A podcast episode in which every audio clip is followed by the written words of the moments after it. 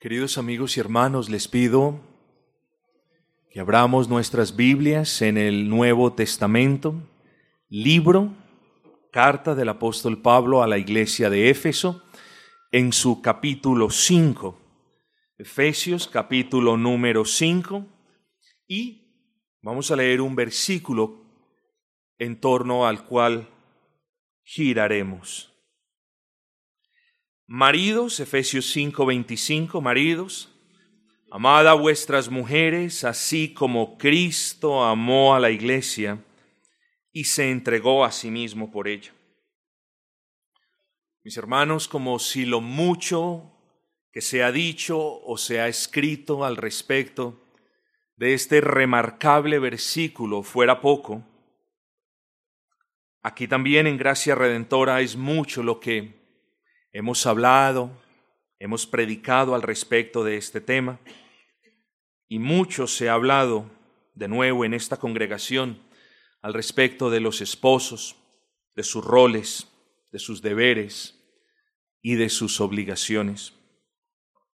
Hermanos, nosotros sabemos por la bendita palabra de Dios que toda la escritura fue inspirada por Dios. Luego, esto implica, como le decía yo a los estudiantes del seminario hace mucho tiempo, cada una de las palabras que nosotros tenemos frente a nosotros tiene la autoridad de Dios. Y cada una de esas palabras cumple diferentes propósitos en nosotros, dependiendo de las circunstancias, de las providencias en las que nos encontremos. La palabra de Dios, un versículo que hoy nos ministra algo, no quiero decir que la palabra de Dios tenga tres, cuatro, seis interpretaciones, pero la palabra de Dios es tan poderosa que un versículo hoy nos puede ministrar de una manera y mañana de otra muy diferente. Hoy, hermanos, yo les pido a todos que evitemos la tentación de decir o de pensar, este sermón no es para mí. Comentaba la semana pasada con un hermano y le pregunté, hermano, ¿De alguna ayuda fue el sermón cuando tú eres un hombre que ni siquiera está casado y menos tienes hijos? Y la respuesta que me dio fue de gran ánimo y de gran aliento para mí, hermanos. Hoy yo les pido lo mismo. No piense que esta palabra no es para usted. No piense que esta palabra no es para usted.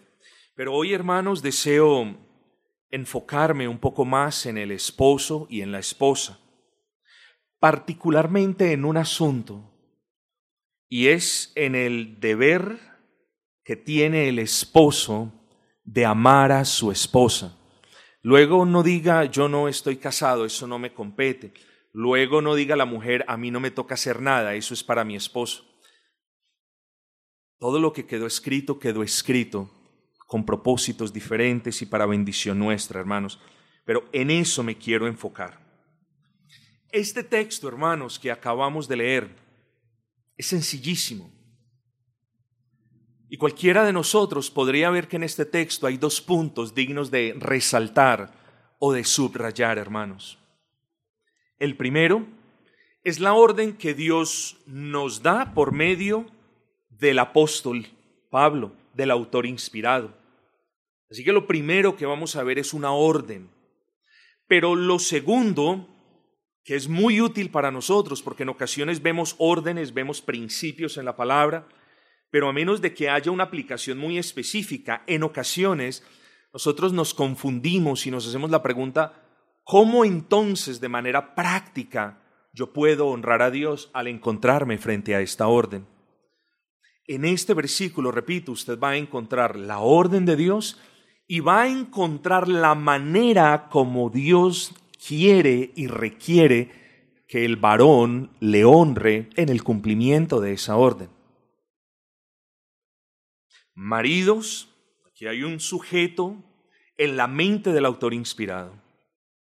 Está hablando de hombres, de esposos, de personas que han contraído nupcias en términos modernos, que se han casado que se han unido, que han dejado a papá y a mamá y se han unido a una mujer que también dejó a su papá y a su mamá. Aquí estamos hablando de varones, de hombres. Y luego dice, amad a vuestras mujeres, así como Cristo amó a la iglesia y se entregó a sí mismo por ella. Y como tenemos bastante terreno, estimados hermanos, quiero que vamos, sin perder tiempo, a la orden. Vamos a considerar la orden que Dios le da a esos maridos. Es algo muy sencillo. Nos hacemos la pregunta, ¿cuál es la orden y a quién Dios le da la orden? Pues la orden es dada a los varones casados, a los esposos, a los varones. ¿Y cuál es la orden? De amen a sus mujeres. Es sencillo, es una explicación que ni siquiera la debería haber repetido porque siento que de alguna manera insulto su, su inteligencia. Entonces usted lo puede deducir del texto. La orden apostólica es a los esposos y la orden en sí, la esencia es esposos, maridos, varones casados, amen a vuestras mujeres. Vamos a dejar hasta ahí. Maridos, dice el texto, amen a vuestras mujeres.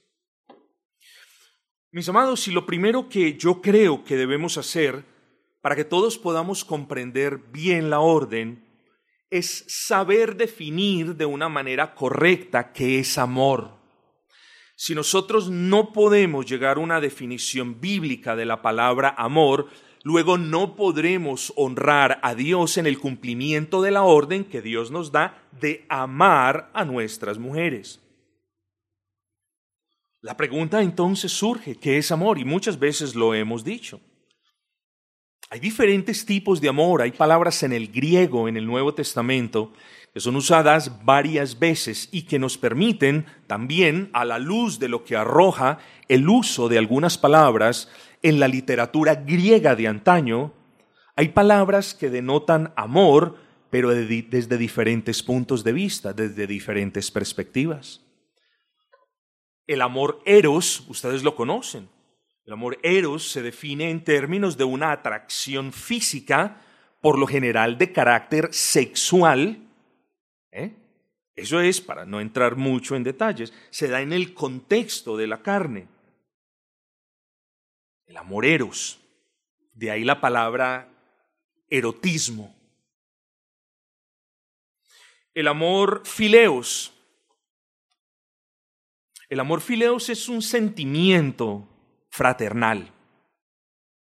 Y luego tenemos el amor ágape, que es el que nos interesa porque es la palabra exacta que el apóstol Pablo usa en Efesios 5, 25. Agapaos, amad a vuestras mujeres. El agapaos es amad a. Y ese amor ágape entonces es el que nos interesa.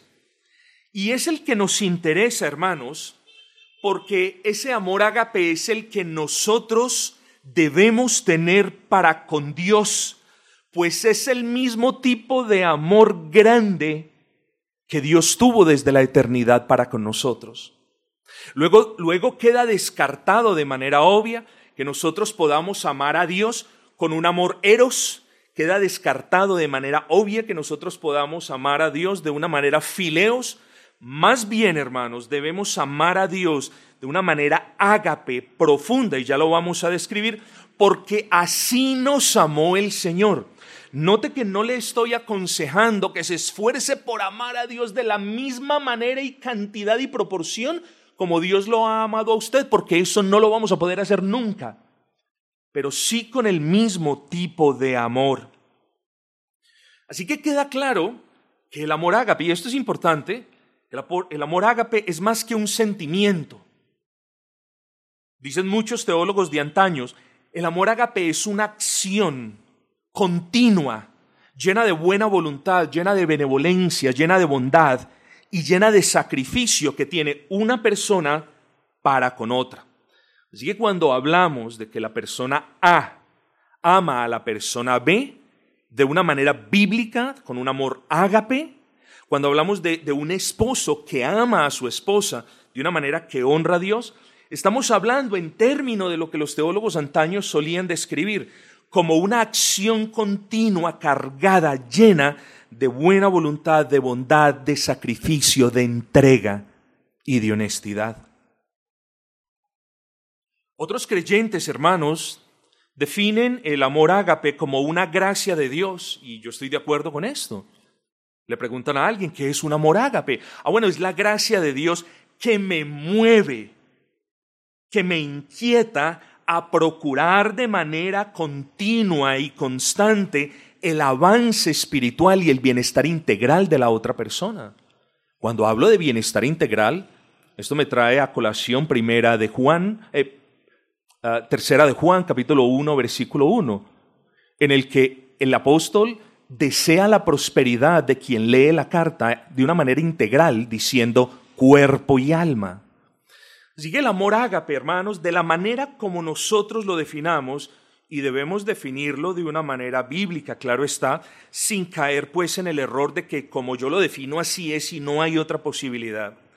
El, el amor en su sentido más básico, preste atención, es el conjunto de palabras, de acciones e incluso de pensamientos de alguien que genuinamente se interesa por procurar lo mejor para otra persona. En nuestro caso, del esposo para con la esposa. O sea que la orden, en resumen, para los esposos es esta. Ellos debían amar, es una orden de Dios, ellos debían amar y deben amar a sus esposas de una manera benévola, de una manera misericordiosa, de una manera compasiva y de una manera benigna y abnegada. Abnegada porque la esencia del amor no se sustenta en lo que yo quiero, ni en lo que a mí me parece, ni en lo que yo decida, sino en lo que Dios me ordena para el seno del hogar. Cuando una persona A ama a una persona B de verdad, la persona A está dispuesta a sacrificarse por el bien de la persona B. El amor es sacrificado. El amor es sufrido. El amor es leal. El amor es benévolo. El amor es compasivo. Y el amor siempre busca el bienestar integral de aquellos a quienes amamos. Y en nuestro versículo, particularmente el amor del esposo, para con la esposa busca de manera activa y continua el bienestar integral de su esposa. Hablo de bienestar físico como espiritual. En este punto, mis amados hermanos, me veo, habiendo definido, al menos de manera somera, qué es el amor o el que o el tipo de amor que nos interesa. Yo deseo, hermanos, exhortar a los varones casados a considerar dos cuestiones, por favor. Primero, no intentemos redefinir la palabra amor despojándola de su esencia y de su sentido bíblico. No intentemos hacer esto. Quien despoja la palabra amor del sentido de abnegación, de sacrificio, de bondad y de fidelidad, lo que a la postre hace es convertir el amor en un sentimiento más o en un afecto como cualquier otro. Y nosotros sabemos, hermanos, que el amor no es un sentimiento como cualquier otro, ni un afecto común y corriente. Todos podemos entender sin mayor esfuerzo, y esto por las influencias del Espíritu Santo sobre los creyentes, que el apóstol Pablo nos está diciendo que nos entreguemos, que amemos, que nos sacrifiquemos por aquellas mujeres que Dios nos ha dado para que nos acompañen en el transitar de nuestras vidas. Todos lo sabemos, porque aún el Espíritu testifica en nuestras conciencias que el verdadero amor, el amor que honra a Dios, es un amor cargado de sacrificio, de bondad, de bienestar, de perdón, de gozo también. Los varones creyentes hablamos del amor de Dios como una gracia de Dios para con nosotros. Bueno, todos podríamos definirlo de esa manera. Cuando yo digo, cuando usted dice, Dios me ama, lo que estamos diciendo es, Dios me vio con ojos de misericordia y me concedió ese amor que nunca ni hubiese podido ganar, ni jamás hubiese podido merecer. Así que el amor de Dios para con nosotros es una gracia Y recordamos entonces, hermanos, las palabras de nuestro Señor Jesucristo en Mateo 18. De gracia recibid, también dad de gracia. ¿Recuerdan esas palabras? De gracia recibid, también dad de gracia.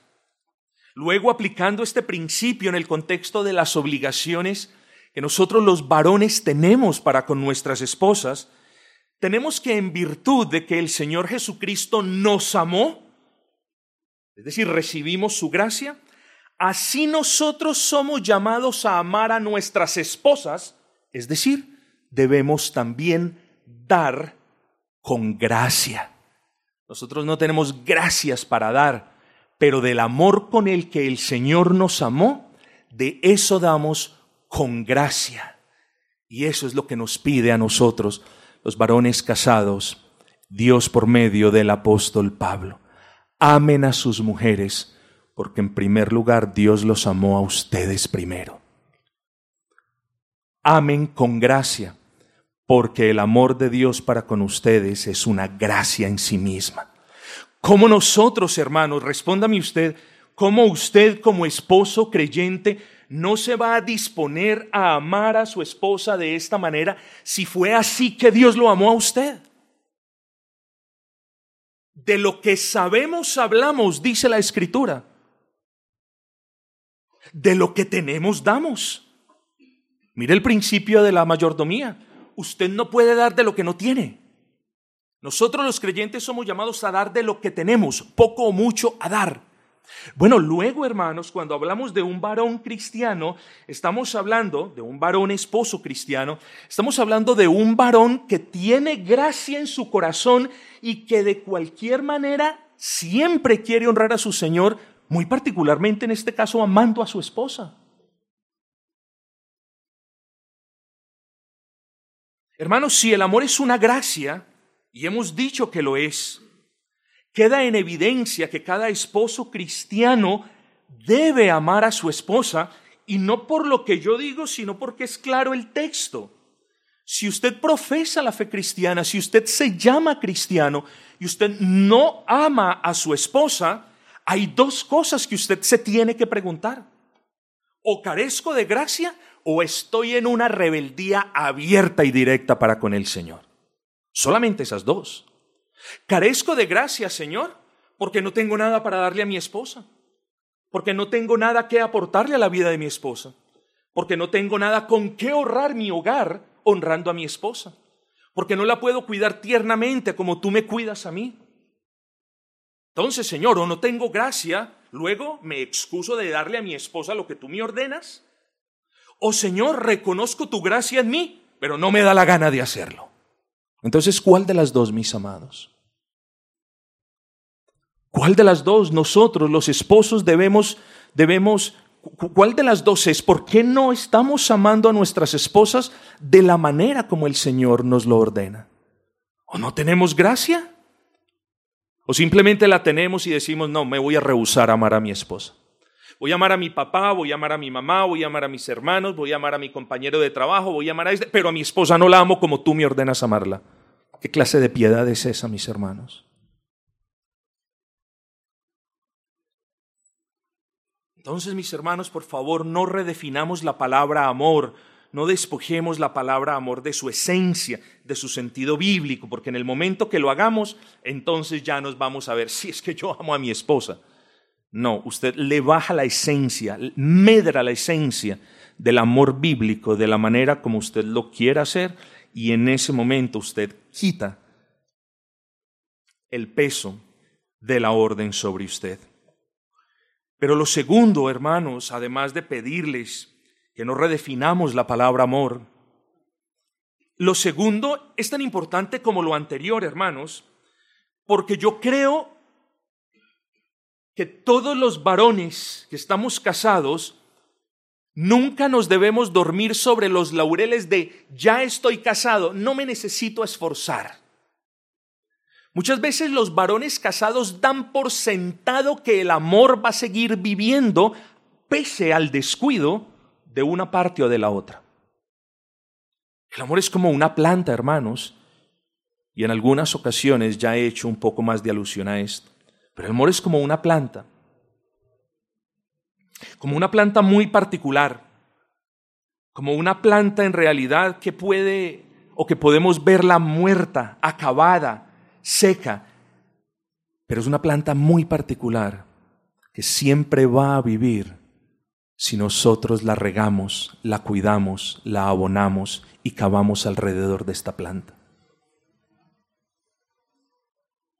El amor es una gracia y si la gracia no es buscada, no es procurada, no es anhelada, si la gracia no es fortalecida con más gracia de lo alto, esa gracia, ese amor se puede debilitar fatalmente. Y espero que todos los varones casados en este recinto, mis amados, podamos comprender la implicación de lo que acabé de decir. Si nosotros no buscamos cuidar ese amor, fortalecer ese amor, esforzarnos por honrar a Dios en ese amor, si nosotros no buscamos eso, hermanos, se va a ver debilitado fatalmente. Y lo único que dije con las anteriores palabras es el amor es una decisión, hermanos. Y ya les voy a probar por qué. Es una decisión soberana. Piensa en el amor salvífico de Dios. ¿Tuvo Dios que amarlo? No. Dios lo amó por el eterno consejo de su voluntad, por sus propios designios. Así que Dios decide amar. Es una decisión soberana. Si Dios no hubiese querido amarte, ¿hubieses podido haberlo persuadido a que te amase? Si Dios no hubiese querido amarte, ¿Pueden tus lágrimas y llantos hacer que el Señor cambie de opinión? Nosotros sabemos que no es así, hermanos. Y así sucede en el corazón. Los asuntos concernientes a una relación paternal, padre e hijo, no son los mismos de una relación marital. Ya van a entender un poquito por qué les... El padre no se esfuerza por amar a su hijo, hermanos. El padre ama a su hijo de una manera natural. El padre no tiene un curso de entrenamiento cuando nace el hijo y dice, bueno, ya empecé el curso, ya voy avanzando por las etapas, ya, ya estoy amando más al hijo, y luego llega un momento donde dice, yo creo que llamo a mi hijo. No. Las relaciones entre parientes, las relaciones de este tipo que acabo de describir, son relaciones por amor natural, hermanos. Pero no es así en el vínculo marital. El matrimonio fue una elección que ustedes hicieron. Y el matrimonio fue una elección que ustedes hicieron, muchos de ustedes, profesando la fe en el Señor Jesucristo. Luego lo único, hermano, lo único a lo que yo quiero apelar es a una cosita nomás. No fue una equivocación que usted se casase. Cuando un varón verdaderamente cristiano uno puede tener la duda de alguien que profese la fe en el Señor, pero que no sepa espiritualmente dónde está. Uno pudiese decir, ah, este hombre sí se equivocó, quizás.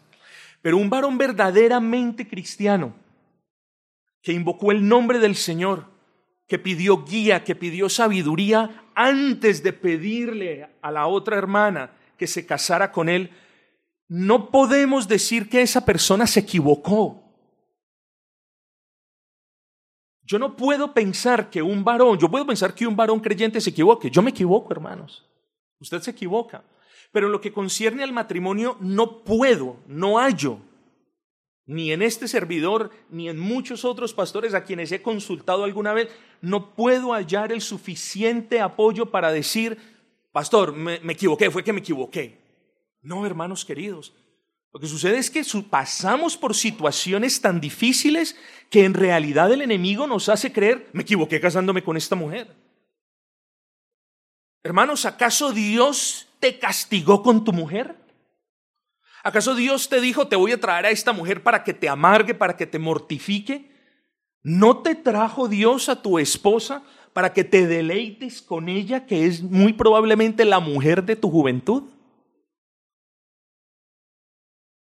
Hermanos, el vínculo del matrimonio fue o es un vínculo en la que muy por lo general el varón decidió proponerle a su mujer.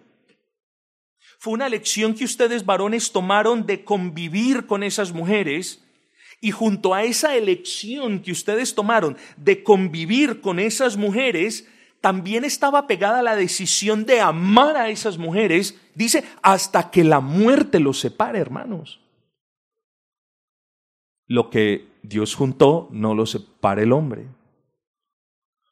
Luego, mis amados hermanos, el amor es una decisión. El amor se puede ver el amor se puede ver tarjado, el amor se puede ver afectado, el amor puede mermar, el amor puede verse sufrido, el amor puede ser golpeado, pero nosotros hoy los creyentes tenemos la potestad, mis amados hermanos, de esforzarnos por amar a nuestras esposas. Si no pudiésemos hacer esto, el Señor no nos lo hubiese ordenado, hermanos. Pero si aquí quedó consignado, es para que nosotros nos esforcemos y le honremos en estos asuntos también. Hermanos, cuando usted toma una decisión, usted se esfuerza por cumplirla. Bueno, asimismo sucede con la decisión de amar. Cuando usted tomó la decisión, el compromiso delante del Señor de amar a su esposa, todos nos tenemos que esforzar para mantenernos en el cumplimiento de esa promesa. Luego, cuando nos volvemos abandonados en el seno del lugar por cualquier razón, nosotros comenzamos a amar de manera diferente, pero no de la manera en la que honra al Señor. Hermanos, que un incrédulo decida no amar a su esposa. Hermanos, eso está mal, pero uno entiende. Que un incrédulo, hermanos, decida no esforzarse por ese amor, pues uno dice, eso está muy mal, pero uno entiende es un incrédulo, es comprensible. Pero que hermanos como esposos creyentes, no nos esforcemos por amar a nuestras esposas como Dios lo ordena, es una contravención a la bendita palabra del Señor, que en términos tiernos nos dicen, maridos, amen a sus esposas. Ahorita nos muestra la manera como Cristo amó a la iglesia. Hermanos, esta orden no fue pasajera, esta orden no fue confinada a una iglesia. Esta ha sido una orden que la iglesia ha entendido de manera universal. Es una orden para con todos y cada uno de nosotros todos los días hasta el fin. Maridos, amad a vuestras mujeres. Hermanos, como se los dije ahora, el Altísimo nos pide que amemos a nuestras esposas porque podemos hacerlo pero no solamente nos pide que amemos a nuestras esposas porque podemos hacerlo, sino porque en realidad eso es lo que un varón casado quiere hacer. Hermanos, así la relación se haya debilitado, así el pecado la haya averiado, así el amor haya mermado, el punto es este. Mientras Dios siga siendo Dios y usted siga siendo un hijo de Dios, usted siempre, siempre podrá elegir amar a su esposa por encima de no hacerla. No se le olvide. Y como Dios no puede dejar de ser Dios, y nosotros no podemos dejar, por la gracia de Dios, de ser hijos de Dios, luego, hermanos, en nuestras manos está el poder y el querer esforzarnos por amar a nuestras esposas por encima del no querer hacerlo. El que sabe hacer lo bueno y no lo hace, le es pecado. Entonces, querido varón, esfuércese en amar a su esposa. Apérese, provéase de la gracia de Dios, medite en el amor de Dios para con usted y pronto comprenderá, comprenderá cuán razonable es el llamado que Dios le hace a amar a su esposa. Si usted medita en cuánto Dios lo ama, si usted medita en el amor de Dios, entonces usted podrá ver cuán consecuente es el cumplimiento de esa orden que Dios le da. Cuán consecuente es el cumplimiento, su cumplimiento de la orden que Dios le da con su profesión de fe. Es decir, yo profeso la fe, luego entiendo, comprendo que lo que estoy haciendo para con mi esposa es algo agradable a Dios. Luego, si es algo agradable a Dios, me esfuerzo por agradar a Dios. Alguien dijo en un lugar a la luz de este versículo, cito, El esposo que no ama a su esposa, como el Señor lo manda, demuestra que el amor de Cristo para con él ha sido poco o que el amor de él para con Cristo y su iglesia es tan débil como su profesión de fe. Qué tremendo es. El esposo que no ama a su esposa está diciendo, eh, bueno, el amor del Señor para conmigo pues mm, no me da para amar a mi esposa. O indica que el amor de este servidor para con Cristo y la iglesia es tan débil como mi profesión de fe. El amar al hermano dice mucho de quién es el ser humano. Lean las cartas de Juan. El amor a Dios se determina en términos de la obediencia.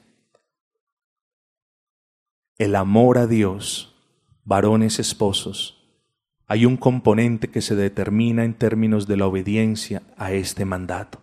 Amen a sus esposas. ¿Qué de malo ve usted en este mandato? ¿Qué de gravoso ve usted en este mandato? ¿Qué aburrida cosa ve usted en este mandato? Hermanos, pero habiendo considerado la orden, amad a vuestras esposas. Ahora venimos a nuestro segundo punto, la manera de amarlas a ellas, la manera de amarlas a ellas. Hermanos, ¿cuántas veces no hemos discutido desde este púlpito que no hay maneras personales, particulares, privadas de cristianismo? Todos tenemos la palabra del Señor y es la norma de fe y conducta para todos, absolutamente todos y cada uno de nosotros. Luego, hermanos, cuando venimos a la manera que el Señor nos ordena amar a nuestras esposas, yo no puedo venir pensando, hermanos, eh, lo que yo quiera. No, yo la voy a amar a mi manera. Hermanos queridos, ¿amamos a nuestras esposas como Dios lo ordena o en realidad no las estamos amando? ¿Usted comprende eso? Y creo que difícilmente podremos encontrar un modelo tan excelentemente plasmado como el que hallamos en este texto. La orden maridos, el sujeto maridos, la orden para los maridos, amad a vuestras esposas. Le pregunta el marido a Dios, Señor, ¿y cómo quieres que la ame? Y Dios responde por medio del autor inspirado, quiero que ames a tu esposa como Cristo amó a la iglesia. Hermanos, nosotros nunca vamos a poder amar a nuestras esposas con ese amor infinito con el que Cristo amó a la iglesia. Dios no nos está pidiendo que pretendamos ser la persona de Cristo para poder decir yo amo a mi esposa perfectamente, eso lo sabemos, no lo vamos a alcanzar nunca.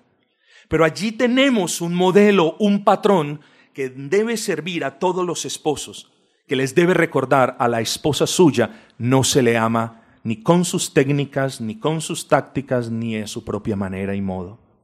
A nuestras esposas debemos amarlas como Cristo amó a la iglesia. Así que, recordando lo que decíamos ahora, hermanos, de que para poder cumplir esa orden nos debemos esforzar, yo creo, hermanos, que es legítimo que cada varón, que cada esposo cristiano en este recinto se comporte varonilmente y se esfuerce por amar a su esposa como Cristo amó a su iglesia. Eso requiere un esfuerzo de nosotros, hermanos. Requiere que nos comportemos varonilmente, que nos esforcemos, porque tenemos un listón muy alto que a menudo no lo alcanzamos, pero que si no nos ejercitamos, nunca vamos a poder honrar al Señor en ese aspecto de nuestras vidas, hermanos. Así que si queremos honrar a nuestro Dios mediante la obediencia a la orden, maridos, amen a vuestras mujeres, entonces tenemos que comprender, y voy a ser rápido en esto, qué es lo que significa e implica que Cristo se haya entregado a sí mismo por la iglesia. Si no comprendemos cuáles son las implicaciones de la entrega de Cristo por la iglesia, si no conocemos cuestiones como el sufrimiento de Cristo, lo que hizo Cristo por su iglesia, nosotros no vamos a poder formarnos una idea de cómo debo yo amar a mi señora esposa. Es solamente entonces cuando meditamos en la persona de Cristo, en el amor desinteresado de Cristo, en el sufrimiento de Cristo, en la entrega de Cristo, en el gozo de Cristo, cuando nosotros entonces decimos, es que así debo amar a mi esposa, hermanos. Así que solamente voy a mencionar tres puntos. La escritura dice que Cristo se entregó por su iglesia. Punto número uno. Cuando un esposo ama, se entrega. Eso es lo que dice nuestro texto. Cristo el esposo se entregó por su esposa, la iglesia. Hermanos, y nosotros debemos entregarnos a nuestras esposas de esa manera. Pero cuando nosotros leemos Cristo se entregó por la iglesia, esta palabra es una de esas palabras en el griego que, que, es muy elástica, que tiene varios significados y que se puede usar de diferentes maneras. Pero cuando hablamos de entrega, ¿qué palabra se le viene a usted en mente? Yo estaba meditando en eso y a mí se me vino compromiso. Pues yo no puedo asumir esto. Entonces voy al diccionario, reviso, ahí estaba, compromiso. Hermanos, el amor del esposo cristiano para con su esposa es caracterizada por el compromiso de la procura de Dios en el seno de su hogar y por la procura del bienestar de su esposa, que tanto ama. Cuando usted se casó, usted se comprometió delante de Dios y delante de los hombres, incluyendo a la persona a la que usted tenía enfrente. Usted la miró a los ojos y se comprometió delante de Dios a honrarla, a respetarla, no solamente a proveerla, no solamente a sustentarla, no solamente a protegerla, sino a procurar el bien de su alma. ¿No es así, hermanos? Así fue. Así que cuando hablamos del compromiso eterno, y ahorita, hablamos en, términos del pacto de gracia, el pacto de gracia fue ese compromiso eterno entre las personas de, de la Trinidad, por medio del cual se pactó darles infinitas bendiciones a los elegidos si Cristo iba a la cruz y tomaba el lugar de ellos.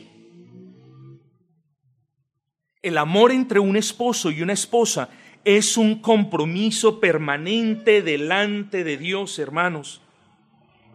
Luego la manera en la que los hombres casados debemos amar a nuestras esposas es por medio de un compromiso, de un compromiso de proteger, de ayudar, de complacer y de buscar el bien integral, espíritu y cuerpo de nuestras esposas.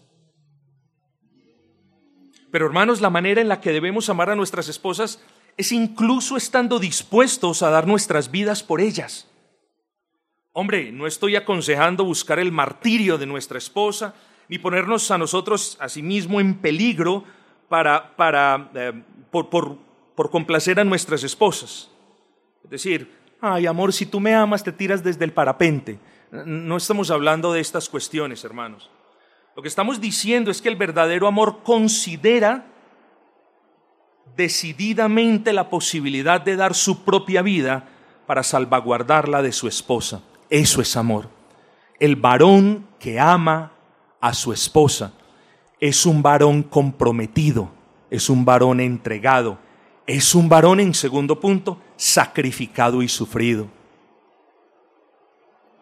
Hermanos, yo le pido que observen con los ojos de la fe lo que sucedió en la cruz del Calvario. Porque solamente cuando observamos lo que sucedió en la cruz del Calvario, solamente cuando comprendemos que lo que allí ocurrió fue el sacrificio del Cordero a favor de su pueblo, Hebreos 10:12. Y solamente cuando entendemos que ese Cordero manifestó su amor para con nosotros por medio de su sufrimiento en la cruz, Isaías 53:4, solamente cuando comprendamos eso, podremos entender que nosotros los esposos somos llamados a sacrificarnos por el bien de nuestras esposas. Mis hermanos, si Cristo, ojo, si Cristo, hermanos, se ofreció en sacrificio por nosotros, su iglesia, si Cristo demostró su amor para con nosotros por medio del sufrimiento en la cruz, ¿qué es lo que nosotros debemos hacer en analogía? Obviamente que no, nadie nos está llamando a ir a una cruz y a dar nuestras vidas en ese sentido por nuestras esposas. Pero en analogía, hermanos, nosotros debemos procurar hacer con nuestras esposas lo que Cristo hizo con nosotros. Debemos, hermanos, sacrificarnos, incluso sufrir, para procurar el bien de las mujeres que amamos, hermanos. Y eso no solamente lo podemos hacer, sino que el varón cristiano lo quiere hacer. Varones esposos, este es un llamado a mirar a Cristo y a pensar en ese amor pactual, en ese amor sacrificial, desinteresado y sufrido que Él demostró con palabras y obras. Si hermanos, si Pablo dice en el comienzo del capítulo 5, sed imitadores de Dios como hijos amados, y si cristiano fue el nombre que se le dio a aquellas personas que hablaban, caminaban y se comportaban como el Señor Jesucristo, ¿no es lógico y natural que un varón cristiano quiera imitar en todo a su Cristo, incluso en la manera como Cristo amó a la iglesia? Yo digo que sí, hermanos. Y cuán grande es nuestro pecado cuando así no procedemos, hermanos.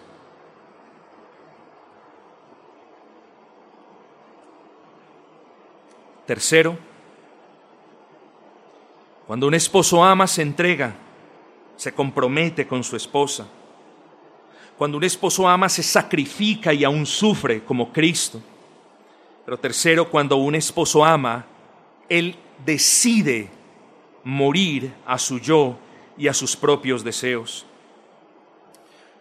Y es que nuestro bendito Cristo tomó aquella amarga copa por nosotros, hermanos. Él por los suyos fue a la cruz para llevarles al Señor. Su vida entera dio Jesús. Este himno nos recuerda lo que hizo el Señor en el Calvario, hermanos. Pero en esta palabra podemos ver que amor es negarse a sí mismo, es rendir los deseos a la voluntad de Dios. Eso fue lo que hizo Cristo cuando dijo, Señor, aparta de mí esta copa. Tú tienes poder para hacerlo, Señor. Pero, Señor, no se haga mi voluntad, sino la tuya. Luego, estimados hermanos, el amor con el que el Señor Jesucristo murió por todos los que hemos creído en Él es un amor digno de imitar. Es un amor que no está pensando en lo que yo quiero, es un amor que está procurando lo mejor para mi esposa. Es un amor que no está preocupado en mis planes. Es un amor que está es un amor que pone los planes del hogar delante de Dios. Es un amor donde el yo no está de primero. Es un amor donde el tú es el centro de nuestros afectos.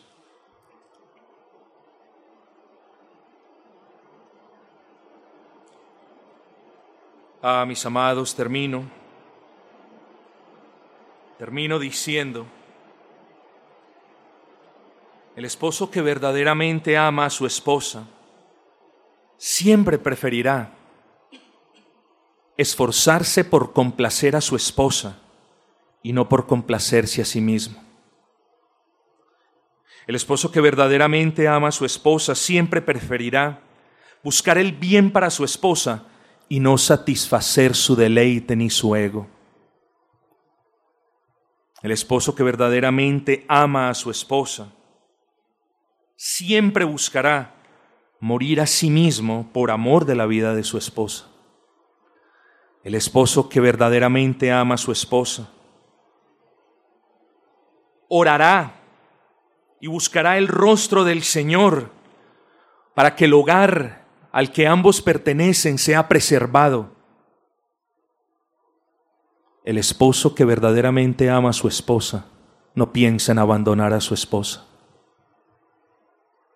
Se esfuerza en luchar por su amor y se esfuerza en el restablecimiento del hogar que Dios le dio con tanto amor.